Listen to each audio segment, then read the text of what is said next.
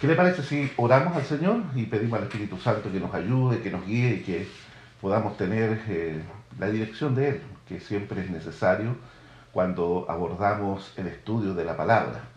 Eh, nos dice la Escritura que esta, eh, el entendimiento de la Biblia no puede ser comprendido por una mente natural, sino que tiene que ser por medio de la guía, por la dirección o también revelación del Espíritu Santo. Es el único que puede ayudarnos a comprender y asociar bien las verdades eternas y no a entenderlas eh, parcialmente, porque debemos entender que la Biblia es un todo, desde Génesis a Apocalipsis, y no puede la palabra contradecirse en sí, o más bien la interpretación que nosotros le damos a la palabra, porque la palabra no se contradice, la Biblia no se contradice, aunque haya mucha gente por ahí que ha escuchado cosas y argumentos eh, que, acerca de, la Biblia, los errores y, y, lo que ocultan y un montón de,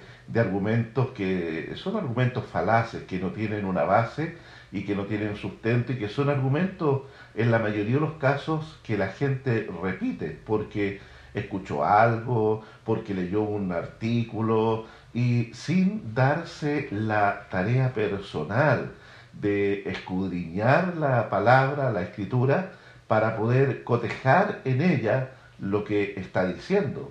La verdad es que cuando eh, hacemos ese ejercicio de sinceramente cotejar la palabra para eh, ver en ella y confirmar los supuestos errores, ocurre exactamente lo contrario. Ahí somos convencidos de la veracidad de la escritura, de los contenidos que ésta tiene. Eh, usted ha escuchado de eh, C.S. Lewis, que es un profesor de la Universidad de Cambridge, me parece, ahí en Inglaterra, quien escribió las crónicas de Narnia, estas películas que fueron muy eh, eh, conocidas hace unos años atrás y hubo varias eh, películas que salieron bajo ese título de las crónicas de Narnia, que son libros que escribió C.S. Luis. ¿ya? Y este hombre, antes de convertirse al Evangelio, era un agnóstico, un ateo declarado, era un hombre que, que él eh, refutaba y argumentaba en contra de la Biblia y su contenido.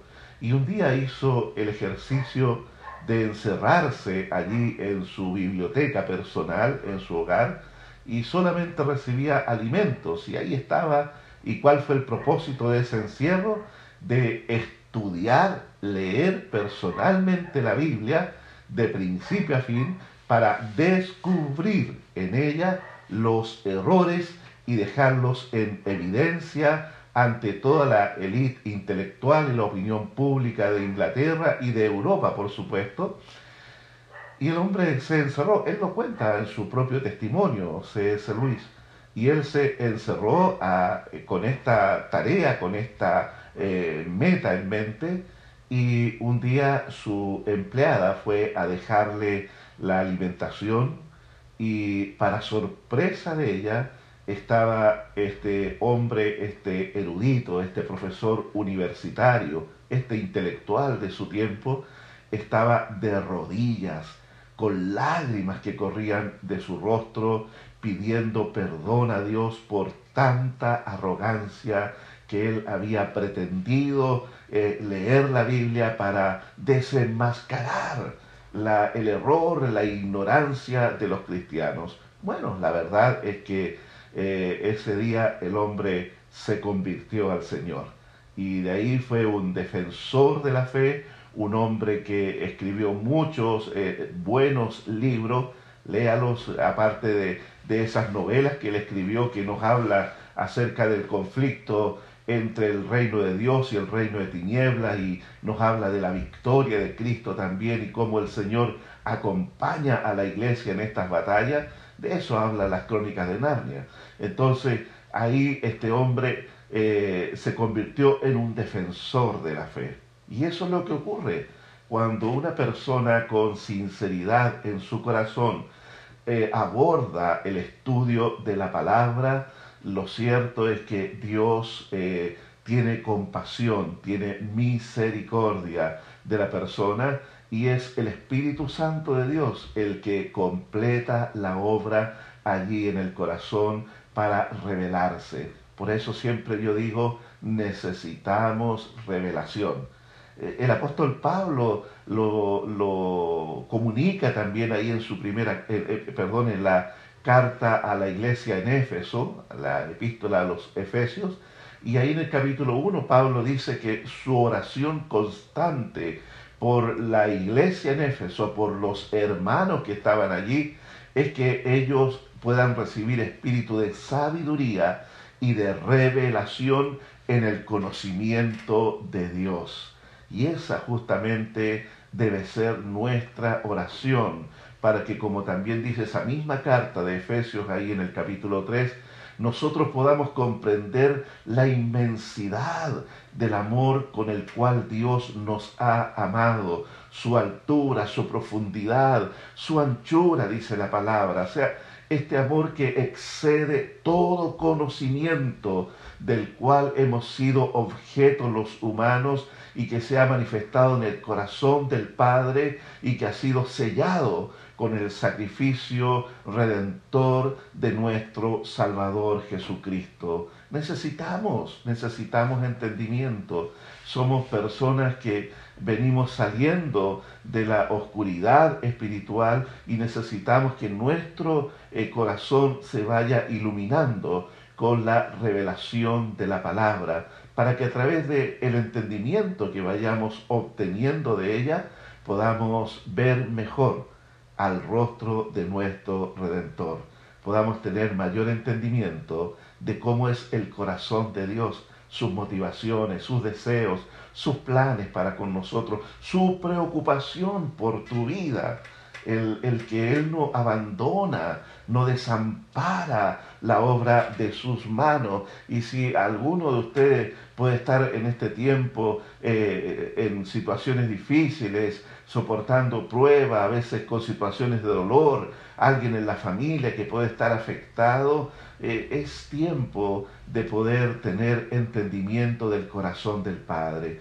porque Él no te va a fallar, Él va a estar presente allí. En la medida que le conozcas, que se te revele su persona y su carácter, tu fe se va a fortalecer, tu fe va a ser más robusta y vas a poder eh, seguirle con fidelidad como Él espera de nosotros. ¿Qué les parece si oramos al Señor para que Él nos dé entendimiento en la palabra?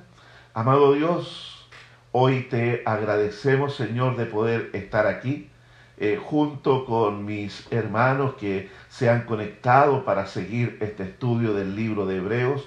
Yo te ruego, Espíritu Santo, que tú nos ayudes, que tú nos des entendimiento, que tú, Señor, nos eh, capacites para poder recibir, comprender y retener la palabra, para que esta misma palabra, Señor, que, se, que es guardada en nuestro corazón, sea la palabra que vaya modificando nuestra conducta, transformando nuestra vida para ser semejantes a Cristo Jesús y que vaya fortaleciendo también nuestra fe. Ayúdanos, Señor, a tener entendimiento en los eternos propósitos los cuales tú has querido hacernos partícipes de ellos a nosotros los humanos.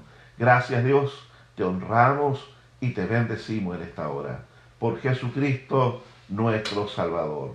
Amén y amén. Bien, hermanos amados, entonces como le decía, vamos a este libro de Hebreos, este maravilloso libro de Hebreos, capítulo 8, verso 6. Dice así, pero ahora dice, tanto mejor ministerio es el suyo, cuanto es mediador de un mejor pacto establecido sobre mejores promesas. ¿Ya?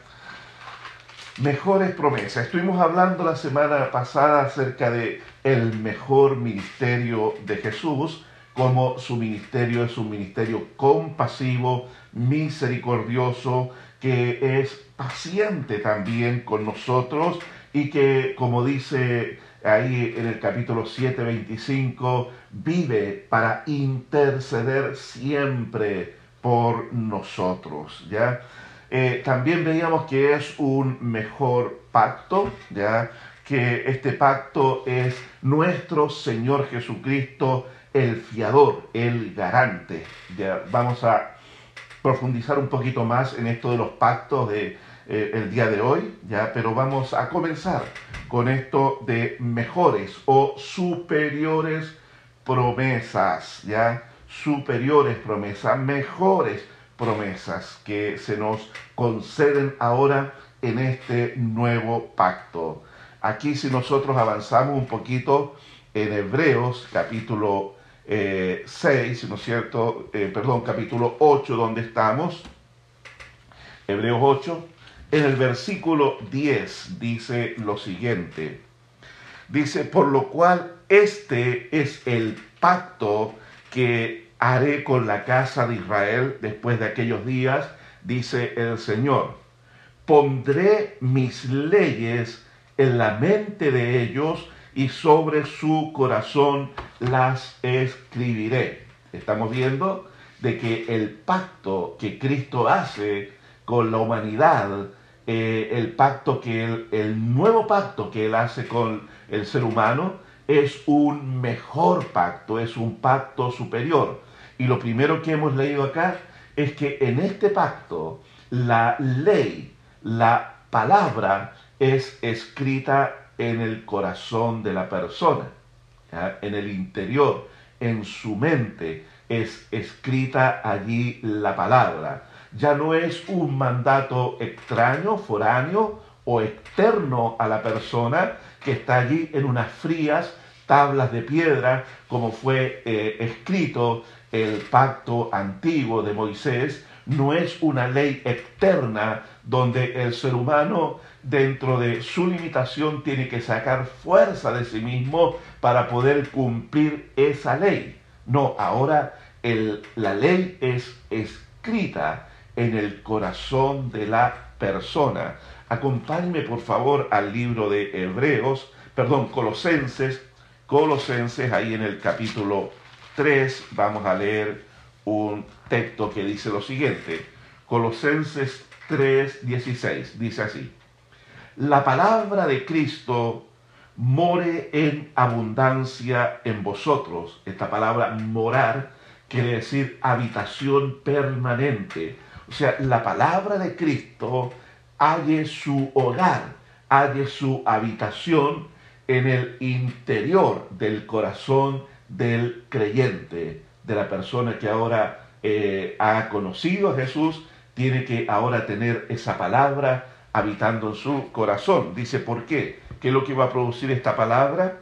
Dice, la palabra les va a enseñar y nos vamos a poder exhortar unos a otros en toda sabiduría. ¿Se da cuenta entonces? Ahora es la palabra la cual actúa desde el interior de la persona. Y esto queda en evidencia desde el momento mismo de la conversión de la persona a nuestro Señor Jesucristo. En ese instante cuando el, el ser humano hace la decisión de rendir la vida a Jesús, entonces es eh, el Espíritu Santo el que pone la palabra en el corazón allí en la medida que el creyente ahora va leyendo la escritura, porque eh, ese es el, ejercicio que nosotros tenemos que hacer. La parte que nos compete a nosotros es la lectura de la palabra. Esto no es algo mágico que de repente no sé de dónde eh, aparece en mi mente, palabra y palabra y palabra. Y no, no es así, mi hermano querido, no, no, no es un ejercicio que usted y yo hacemos primeramente de tomar este bendito libro y comenzar a escudriñarlo, como dijo nuestro Señor Jesucristo. Y en la medida que usted lo va leyendo la palabra, esta palabra va habitando allí en el corazón porque está introduciéndose a su vida a través de sus sentidos y es el Espíritu Santo el que toma la palabra y la lleva hasta el interior. Por eso dice, aquí hemos estudiado ya algunas semanas atrás, Hebreos 4:12, dice así, porque la palabra de Dios es viva y eficaz. Ya es viva. No estamos hablando de letra muerta escrita allí en tablas de la ley.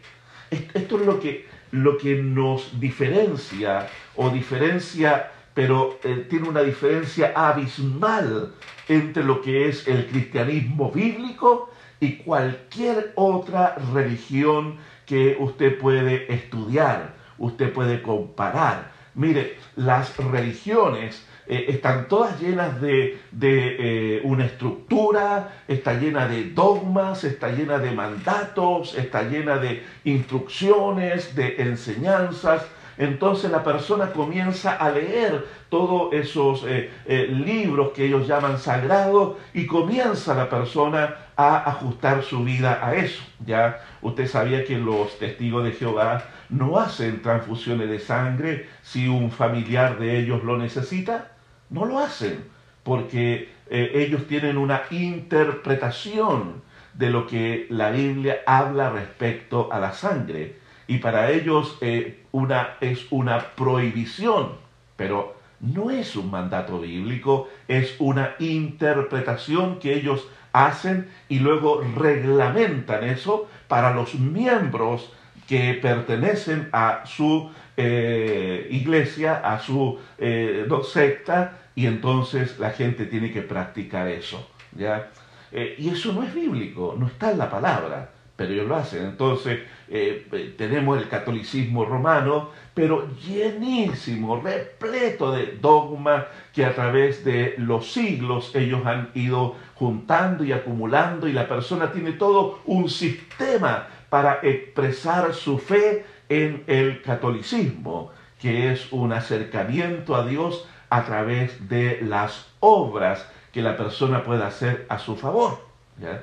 Y como la persona en la vida no alcanza a cumplir con el estándar que supuestamente Dios demanda para la persona conforme eso a los dogmas que ellos tienen, no sacados de la Biblia, sino conforme a los dogmas que ellos tienen. Entonces, si la persona no alcanza con a dar la medida, entonces va a tener que seguir purgando sus penas en el purgatorio. ¿ya? Una vez que muere, entonces a la persona se le hacen misa y todo lo demás. Entonces, ¿a, dónde voy con esto? De que toda religión impone normas, impone reglas para que la persona al ponerlas en práctica vaya expresando así su lealtad a la fe que la persona ha escogido, que ha decidido. Ahora, si nosotros venimos a lo que es la vida cristiana, la vida cristiana, la vida cristiana no es el hombre quien en su deseo de agradar a Dios le busca a Él. No, porque la palabra dice que cada uno de nosotros nos apartamos y nos descarriamos, cada uno por su camino. Entonces cuando vino el Señor Jesús, dijo, yo he venido a buscar y a salvar lo que se había perdido. Entonces el cristianismo bíblico parte sobre la base de que Dios mismo, en la persona del Hijo, deja el cielo, deja la gloria y se acerca a la humanidad. ¿Para qué? Para mostrar el amor redentor de Dios para el hombre que está caído. Y la persona por medio del Espíritu Santo de Dios que actúa en la persona, es llevada a los pies de la cruz. Y la persona tiene la oportunidad de arrepentirse de sus pecados, abrir el corazón para que Cristo venga a habitar en él. ¿Y qué es lo que se produce allí? La persona es expuesta a esta bendita palabra y comienza a leer esta palabra y la palabra comienza a habitar en el corazón del creyente. Y de ahí la persona comienza a tomar decisiones, no impuestas No hay en la iglesia una imposición hacia la persona para decirle ya que ahora usted es miembro de nuestra iglesia, estos son nuestros reglamentos, estas son nuestras normas. No, le decimos a la persona, ahora que has conocido a Jesús, necesitas leer la Biblia, necesitas conocer la voluntad de Dios para tu vida. Y la persona con la capacitación que el Espíritu Santo va provocando en él, comienza a inclinar su corazón a una vida de obediencia guiado por la palabra de Dios. Esto es la bendición del nuevo pacto. Dios pone, como dice aquí, pondré mis leyes en la mente de ellos para que las procesemos, para que pensemos en ellas y también sobre el corazón, para que la obediencia se incline a hacer la voluntad de Dios.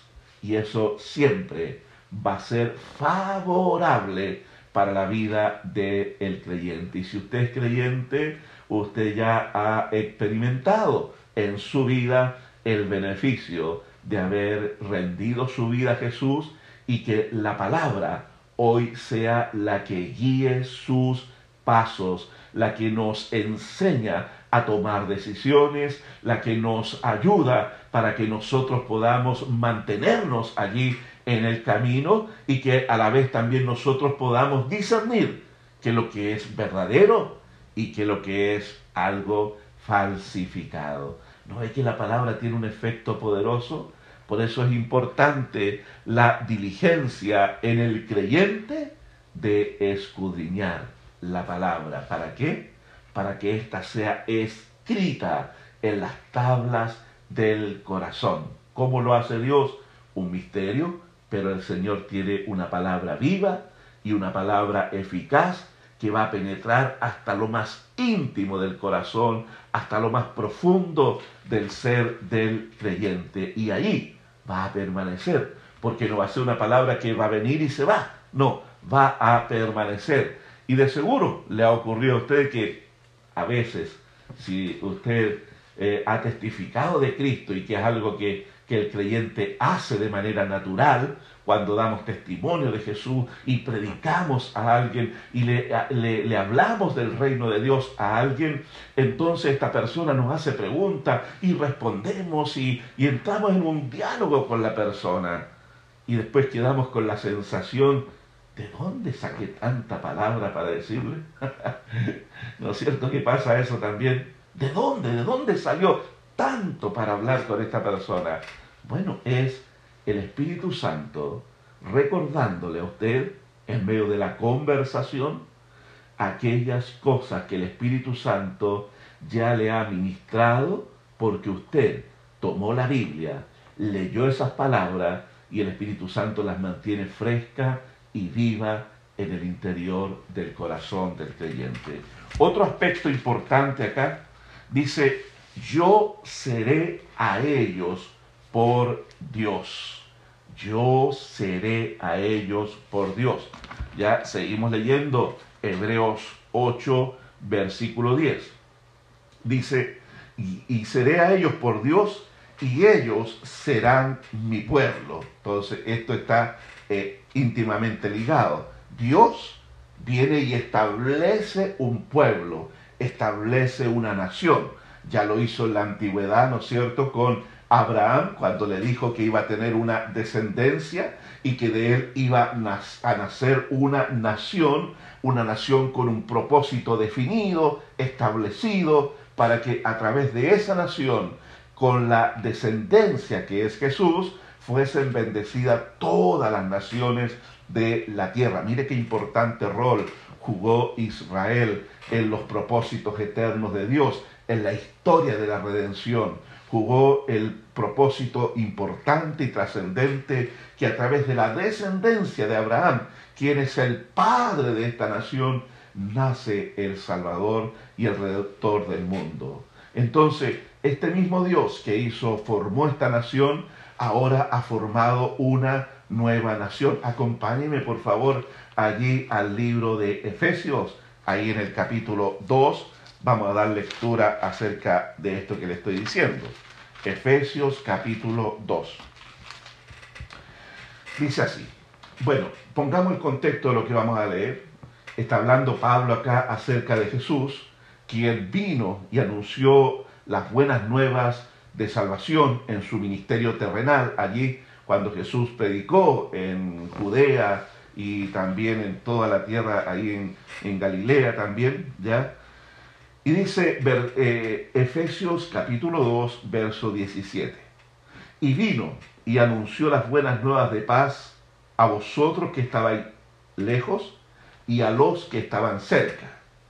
Eh, ahí Pablo está hablando de los judíos y de los gentiles.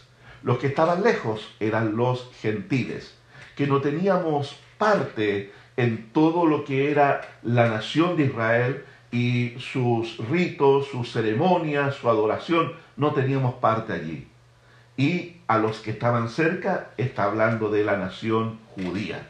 Entonces el Señor le anuncia a los gentiles y también a los judíos. Dice, ¿cuál es el anuncio que el Señor hace?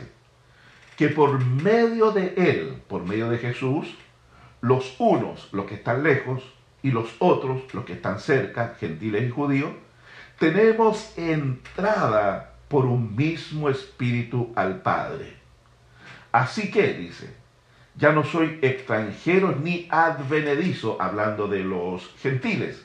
Advenedizo, esta palabra se usaba para aquellos gentiles que eh, ellos decidían también abrazar la fe del judaísmo. Entonces eran advenedizos. Ellos se habían acercado para también eh, practicar la fe eh, como lo hizo este etíope, ¿no es cierto?, que iba eh, ahí en el libro Los Hechos, que era secretario de la reina de Etiopía, del, eh, este hombre era un prosélito, ¿ya? Entonces dice, ya no soy extranjero ni advenedizo, sino conciudadanos de los santos y miembros de la familia de Dios. ¿De qué estamos hablando? Del nuevo pacto donde dice que Él será nuestro Dios y nosotros seremos a Él por pueblo. Entonces dice acá que ahora, en este nuevo pacto, tanto judíos como los gentiles, ahora habiendo hecho las paces, ahora conformamos un nuevo pueblo. Somos conciudadanos, conciudadanos, y dice, eh, y miembros de la familia de Dios. ¿ya? Eso es una bendición también del nuevo pacto, donde no solo se nos ha dado el perdón de pecados, sino no solo se nos ha redimido por nuestra deuda del pecado, sino que también se nos ha adoptado como hijos de Dios, miembros de la familia de Dios.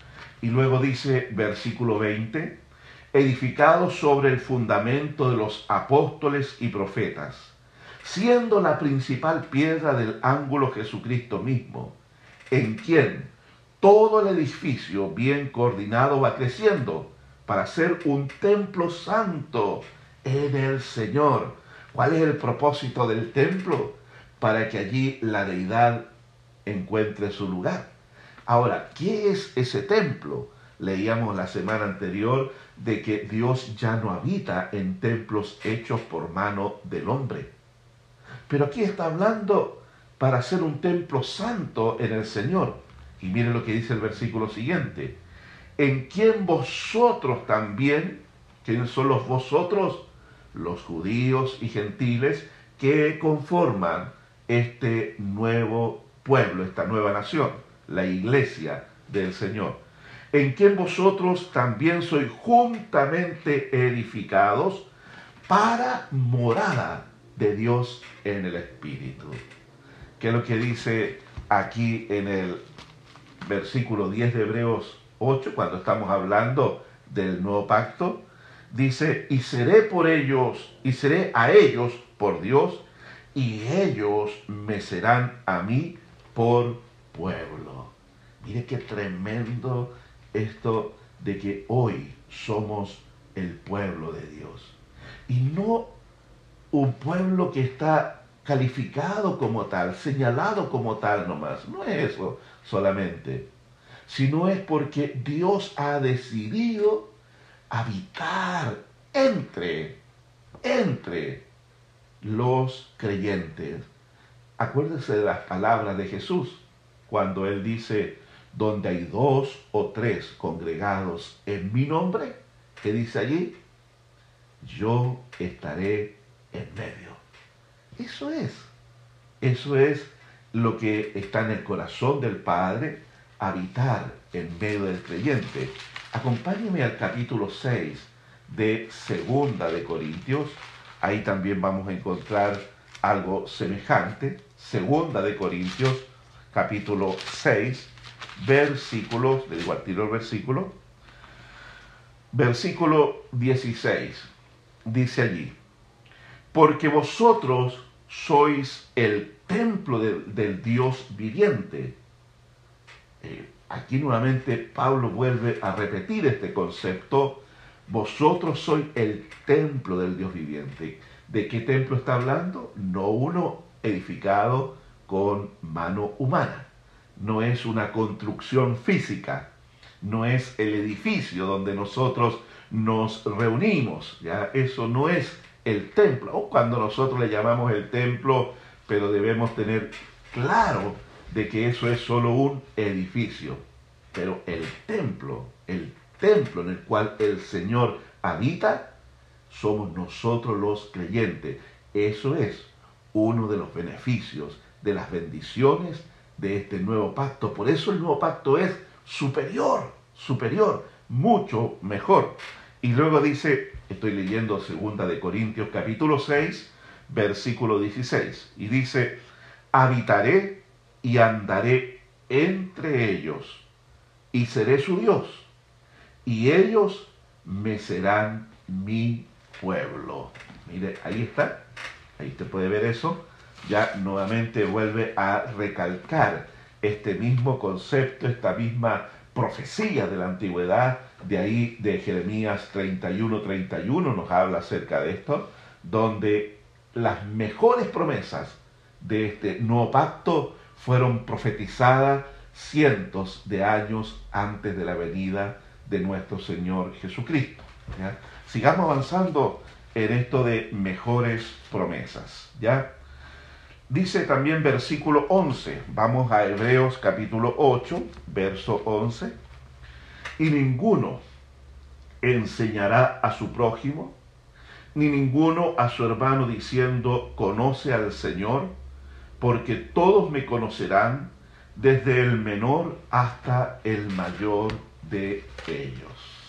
¿Ya? Aquí nos está hablando de que la bendición también del nuevo pacto involucra el hecho de una relación personal e íntima con el Creador. ¿Sabe? Esto es algo que nosotros no logramos concebir. Que si pudiésemos meditar y pensar, ¿cómo es posible que nosotros siendo criaturas finitas, criaturas sujetas a la imperfección, criaturas que estamos limitadas por tiempo y espacio, criaturas que somos frágiles, que tenemos que luchar para mantener nuestra fidelidad a Dios, ¿cómo es posible que podamos tener el privilegio de relacionarnos con el Dios omnipotente,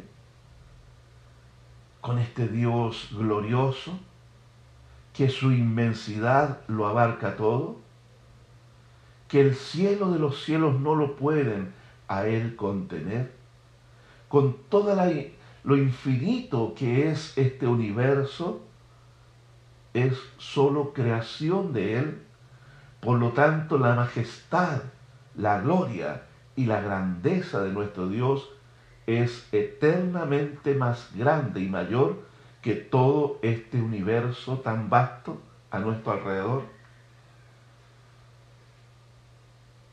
¿Podrá ¿Podrá el hombre lograr comprender esto? No, no se puede comprender. No se puede entender.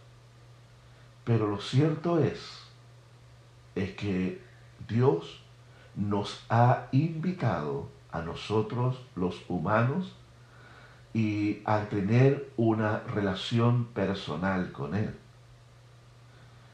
Para eso nos creó. Por eso dice la palabra allí en el Génesis que todas las tardes Dios iba al huerto, allí a Edén, para tener compañerismo con Adán, para tener comunión con Adán allí. Dios lo había creado y Dios ahora busca relacionarse con la criatura. Ahora cuando ocurre la desgracia del pecado de nuestros primeros padres, ese vínculo se rompió. Pero inmediatamente el Padre se compromete a restablecer el vínculo a través de el Hijo, quien había de encarnarse, quien había de venir a dar su vida por nosotros. Entonces ahora, a través de Cristo, de Cristo, a través de Él, es como nosotros podemos venir a la comunión íntima con el Padre. Hermano, este nuevo pacto es maravilloso porque logra aquello que es imposible para el ser humano, que es imposible para cualquier religión de las miles de religiones que hay en el mundo, ninguna puede otorgar los beneficios que nos otorga este nuevo pacto que tenemos en Cristo Jesús, nuestro Salvador. Porque ahora nosotros, nuestra vida está escondida con Cristo en Dios. Es allí donde estamos. Y podemos nosotros hoy llevar, eh, eh, poder estar en ese propósito de conocerle a Dios en la intimidad. Poder ir descubriendo lo que Él siente, lo que Él quiere para nosotros y lo que Él espera de nosotros también. Porque este Dios y Padre también tiene propósitos para nuestra vida. Tiene llamados, llamamientos para nosotros en particular. Porque lo que Dios busca es que nosotros también podamos ser sus instrumentos de bendición en esta vida, un canal de beneficio, de bendición para otras personas, conocerle a Dios. Ahí el, uno de los profetas de la antigüedad, Oseas me parece que es, dice que el hombre, si en algo debe gloriarse el hombre, es en entender y conocer a Dios. Entenderlo y conocerlo a Dios. Por eso nos dice el Salmo 1 que este varón bienaventurado del Salmo 1 es aquel que medita en la ley de Jehová de día y de noche. Así, medita en su ley. O sea, la piensa, la procesa, usted sabe que, que son los rumiantes, permiso. ¿eh? Los rumiantes son aquellos animales que tienen varios estómagos. Las ovejas, las vacas y otros también son rumiantes, como las alpacas, las llamas. Y estos animales, si usted se da cuenta, si usted ve una vaca en el campo, está comiendo, comiendo, comiendo. Las ovejas hacen lo mismo. Y toda esa comida va a un estómago. Y después cuando ellos descansan y reposan, entonces ese estómago comienza un proceso para digerir los nutrientes y luego envían esa comida a un segundo estómago donde nuevamente sigue el proceso y siguen sacando los nutrientes de toda esa comida que consumieron. Y así sucesivamente. Entonces cuando la palabra nos habla a nosotros de que debemos meditar en ella, ese es un ejercicio mental en el cual nosotros debemos habituarnos. Pensar en el porqué de esto, esto que leí, qué quiere decir, qué es lo que Dios me está ministrando, qué Él me está queriendo enseñar, hacia dónde Dios me está queriendo direccionar, meditar, hacer de la palabra de Dios nuestra constante meditación. ¿Qué va a suceder con eso? Vamos a tener un entendimiento y un conocimiento mayor de Dios. El conocimiento de Dios jamás será un asunto que se agote en su ejercicio. Jamás, jamás podrá nuestra mente finita, estos millones de neuronas que tenemos, procesar a Dios en su totalidad. Eso es imposible, mi hermano querido. Alguien hizo esta ilustración de lo que es conocer a Dios o lo que ya hemos conocido y lo que nos falta por conocer. Alguien dijo lo siguiente, si una persona ha estado conociendo a Dios durante 80, 60 años de su existencia y ha mantenido una perseverancia reiterada en esto, y ha leído la palabra, la ha estudiado, ha meditado en ella, la pone en práctica, estudia la palabra. Después de 60 años de vida, lo que esa persona conoce de Dios es como que si se para allí en el océano, va al mar, a la playa, y se para en el océano y se acerca y mete su dedo al océano y lo moja con agua de mar. Aquí tiene agua de mar porque ha mojado su dedo. Esto, esta es la cantidad de lo que esa persona ha logrado conocer a Dios durante los 60 años de su vida. Y todavía le falta conocer todo lo que está allí, en ese vasto océano, le falta por conocer a Dios. Porque la vida cristiana es un constante progreso. La vida en sí es un progreso en todo sentido, en crecimiento físico, intelectual, emocional, social, económico. La vida es un constante progreso en el ser humano. ¿Acaso la vida espiritual no debería ser semejante o igual? ¿O el patrón mayor de lo que es nuestra vida? ¿No debería ser lo prioritario? Por eso Jesús dijo que si buscamos primero el reino de Dios, está hablando de prioridad, de establecer como prioridad el conocimiento de Dios.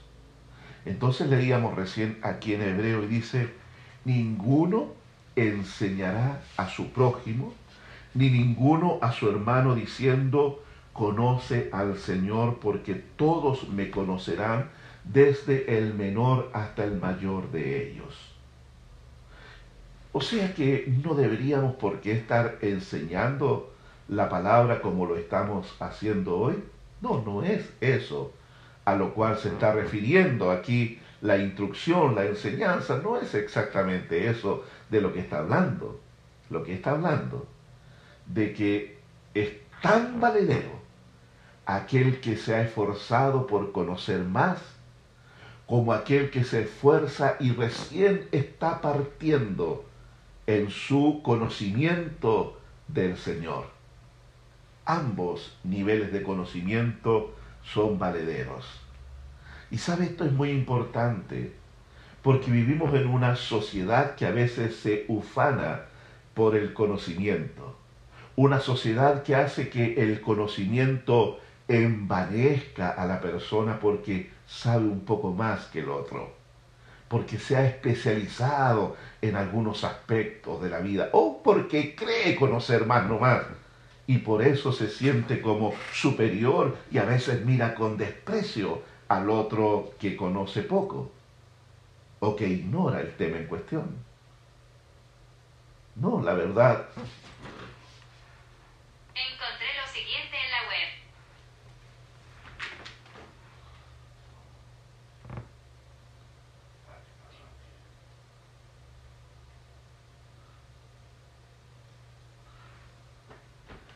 algo sucedió que se me cortó la, transmisión, pero seguimos, seguimos con esto. ¿Ya? Entonces decíamos que hay gente que se envanece producto del conocimiento que tiene. Y aquí nos está hablando acerca de que todos, todos tenemos la misma posibilidad de conocer al Salvador. Todos. Usted y yo tenemos el mismo acceso a tomar este bendito libro y diligentemente escudriñarlo.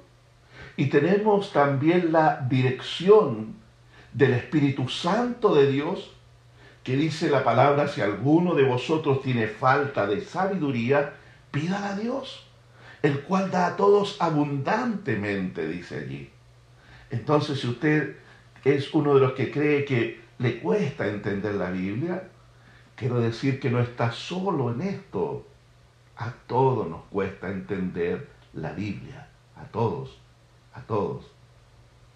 Pero todos tenemos la maravillosa guía del Espíritu Santo de Dios, el cual nos capacita y nos abre la mente, el entendimiento y nos ayuda a hacer las conexiones neuronales para que la palabra pueda ser revelada, entendida por nosotros.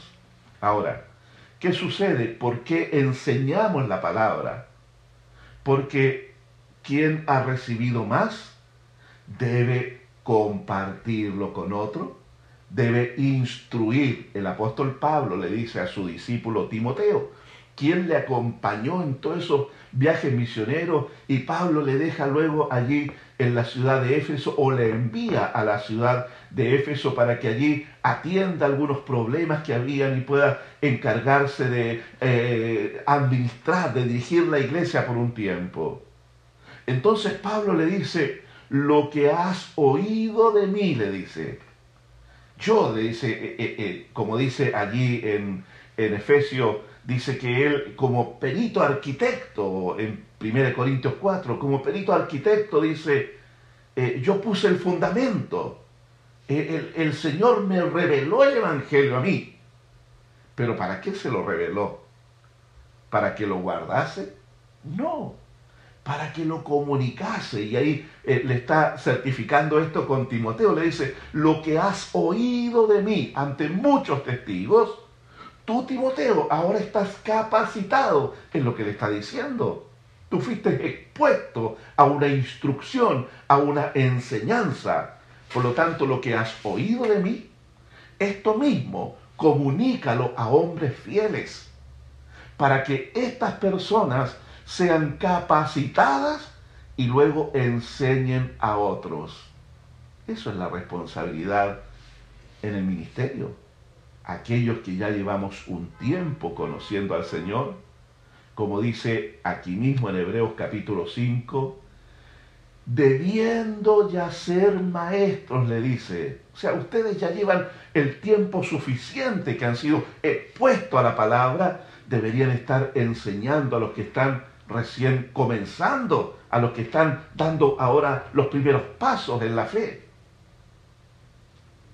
Y es por eso, mi hermano querido, que hemos retomado todo esto de las casas iglesias, porque allí tenemos hermanos y hermanas que son idóneas e idóneas para enseñar la palabra. El domingo fuimos muy bendecidos, bueno, estos últimos dos domingos hemos sido muy bendecidos por Dianet que estuvo predicando el domingo antepasado y el día de ayer estuvo predicando Pablo y fuimos bendecidos con la palabra que nos eh, ayuda a poder tener entendimiento, amar mejor, con mayor pasión la iglesia, como también a poder entender que las pruebas no son un problema en sí, sino que son una bendición. Entonces, ahí tenemos gente que puede enseñar, que puede ministrar la palabra para otros. Pero hermano querido, aquí nos ha dicho la palabra, ninguno enseñará a su hermano diciendo lo que está aquí explicando, es que no, en este nuevo pacto, usted que es nuevo en el Señor, usted que está recién dando sus primeros pasos, usted tiene acceso a este libro bendito, a la Biblia, a la palabra de Dios. Usted tiene acceso a este libro bendito. Solo tiene que pedir al Espíritu Santo de Dios que le dé entendimiento, que le ayude. No se quede con eh, el mito de que no es que yo no tengo el entendimiento, nunca fui bueno para esto. Si no fue bueno para la lectura, ahora, ahora, usted tiene que ser bueno para la lectura. Porque ahora está en otro reino, está en el reino de Dios. Ninguno enseñará a su hermano. ¿Por qué? Porque lo que, en lo que usted es instruido, usted tiene que cotejarlo con la Biblia. Ninguno de nosotros va a poder decir, no, pero es que a mí me, me, enseñaron mal y yo me desvié del camino del Señor porque me enseñaron mal. Hermano, sí, nosotros los pastores, líderes, enseñamos la palabra, pero su responsabilidad cotejar personalmente que lo que se le está instruyendo a usted está basado en este bendito libro. No puede ser de otra manera. No puede ser de otra forma. No, porque esta es la autoridad. A esta bendita palabra nosotros nos sujetamos, nosotros obedecemos. ¿Me entiende? Eso es lo que quiere decir que todos me conocerán todos tendrán la oportunidad de conocer al Señor, el privilegio de conocer al Señor. Luego dice versículo 12, vamos a leer eh, estas bendiciones del nuevo pacto, porque seré propicio a sus injusticias y nunca más, gloria a Dios, me acordaré de sus rebeliones. Ay, hermano, si cada uno de nosotros pudiéramos compartir nuestras rebeliones, nuestras malas conductas que tuvimos en el pasado, la verdad es que sería un banquete de depresión, un banquete de, ah, de, de desesperanza, pero Dios ha sido misericordioso. Porque en este nuevo pacto dice, seré propicio. Esta palabra propicio es que Dios se va a agradar agradar. Pero ¿de qué se agrada Dios? ¿De nuestros pecados? No, mi hermano querido. Lo que a Dios le agradó y le satisfizo completamente fue el sacrificio de Cristo en la cruz. Recuerde que fue Él quien vino a establecer este nuevo pacto. Este es el nuevo pacto en qué? En mi sangre. Porque fue la sangre de Cristo derramada allí entre el cielo y la tierra, colgando nuestro Salvador desde del madero, allí esa sangre que cae para poder limpiar, para poder satisfacer la demanda de Dios por el pecado. Por eso dice que ya nunca más me acordaré de sus rebeliones. Y esto no está hablando en un término legal, la rebelión o transgresión es una, un traspasar, una transgresión a la ley de Dios. Entonces el tribunal divino sentencia y dice, la paga del pecado es la muerte. Pero por lo tanto, como esta persona, este individuo, creyó en que el sacrificio de Cristo era suficiente para perdonar todos sus pecados, entonces en el tribunal divino se dice, es inocente, ha sido justificado, porque hubo otro que pagó la pena que se le había impuesto a este. Por lo tanto, es perdonado. Y por eso dice, nunca más me acordaré de vuestras transgresiones, porque un tribunal no puede condenar un mismo delito dos veces. Y en Cristo Jesús, todos nuestros delitos y todas nuestras transgresiones fueron allí, pagadas total y completamente. Justificados pues por la fe, tenemos paz para con Dios. Romanos 5, 1. Ahí está. Hoy tenemos paz con Dios. Y esa paz no es que yo sienta, ah, así como, qué rico lo que siento. No, estamos hablando de que la contienda, la enemistad, la guerra que había por causa del pecado para con Dios, eso se terminó. Y no es una tregua, no es una tregua, es una derrota definitiva del mal en nuestra vida por medio de la obra salvífica de nuestro Señor Jesucristo. Perdonados una vez y para siempre.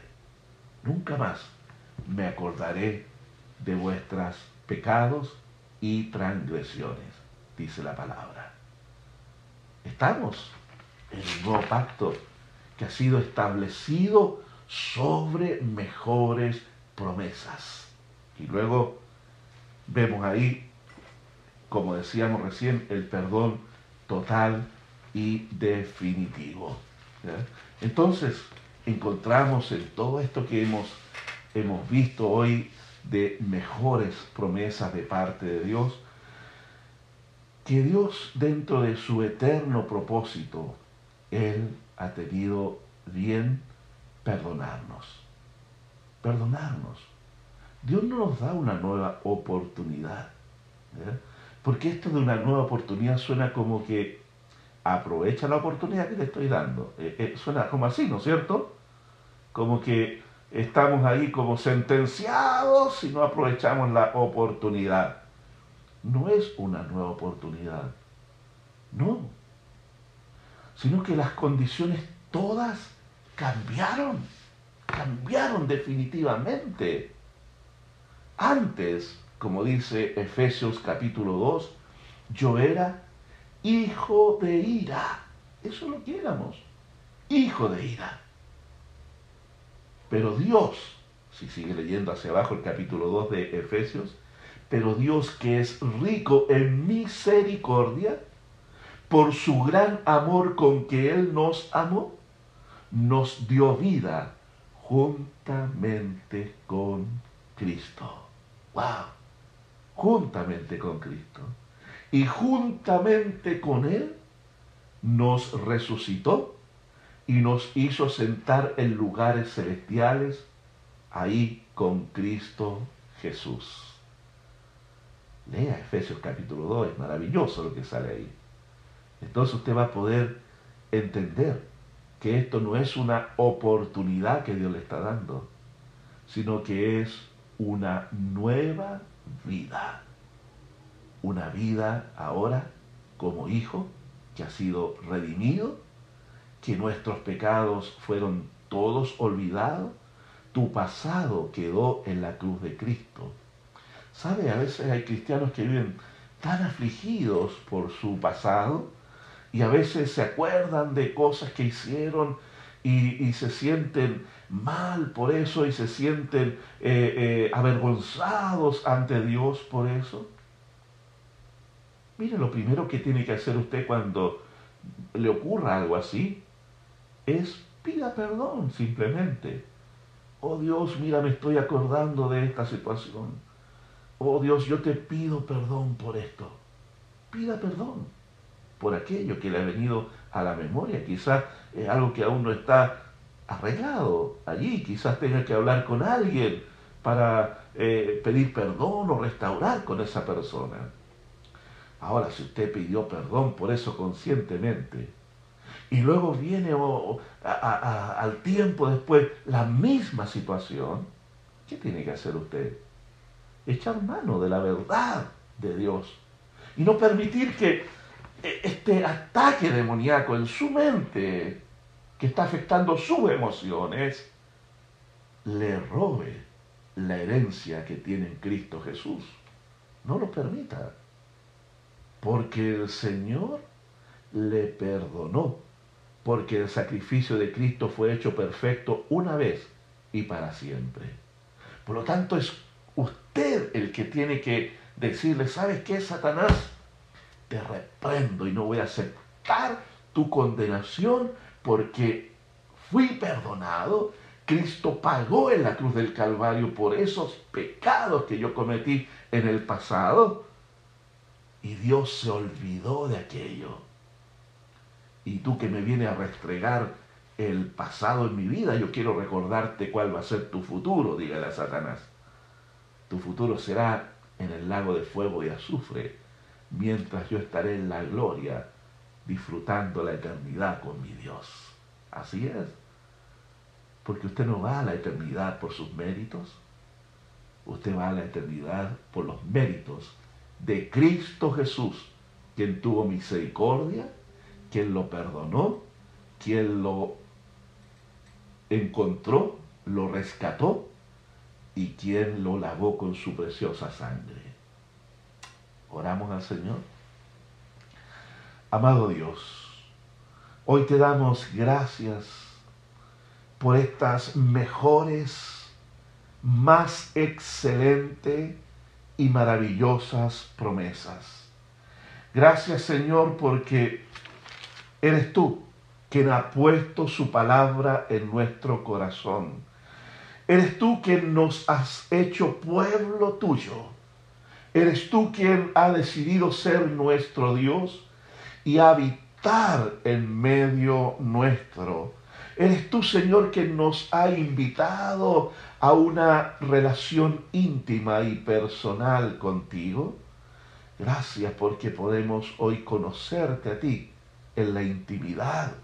Gracias Dios porque tú has sido propicio a nuestras injusticias. Oh, cuánta injusticia caracterizó nuestra vida sin ti, Señor. Pero tú fuiste propicio porque Cristo pagó total y absolutamente nuestra deuda. Y hoy podemos, Señor, declarar que somos nueva criatura a las cuales se le ha otorgado una amplia y generosa herencia reservada en los cielos para nosotros. Gracias Dios. Bendiga a cada uno de mis hermanos y hermanas, a las familias que han estado participando de este estudio, Señor, y ayúdanos a creer a tu palabra, a aferrarnos a ella, Señor, y a vivir por tu palabra. Te damos la gloria hoy y siempre. Por Jesucristo nuestro Salvador. Amén y amén.